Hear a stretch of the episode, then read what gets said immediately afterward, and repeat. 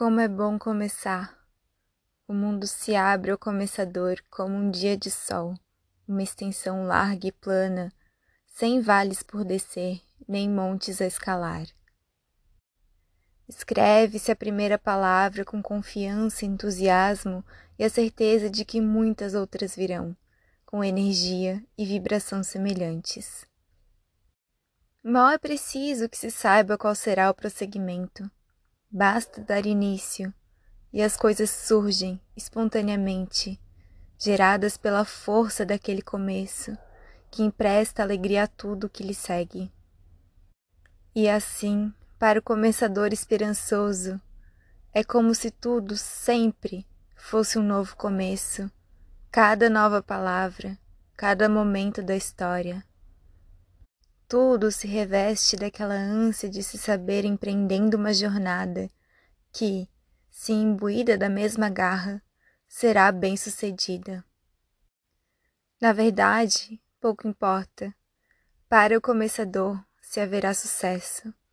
O importante é que houve o começo, e isso já é significativo. Aventurar-se no nada, cortar-lhe o desejo de estender-se por todos os cantos, até que tudo se cubra de vazio. É esse o desafio de quem se dispõe a começar.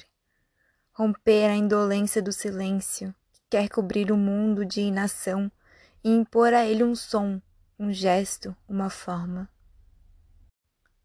Ou mesmo que seja começar com delicadeza, sem quebrar nada, sem violência, apenas mover um dedo, escrever uma letra, piscar.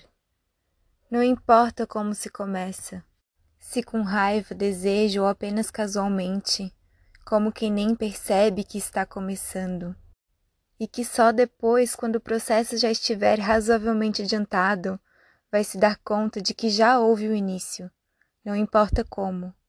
O mais importante é que a inércia se interrompeu e uma história, que sempre por menor que seja, muda o fluxo do mundo, está a caminho. O começo é uma gestação, um cuidado que se anuncia. É pôr em jogo uma novidade, um outro. E a criação do outro é a razão da vida. Sem começo, tudo se perde numa imensidão do mesmo. Não existe o tempo, tudo é igual.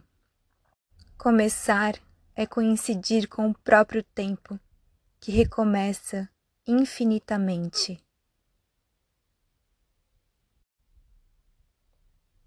Trecho do Livro dos Começos, de Noemi Jaffe.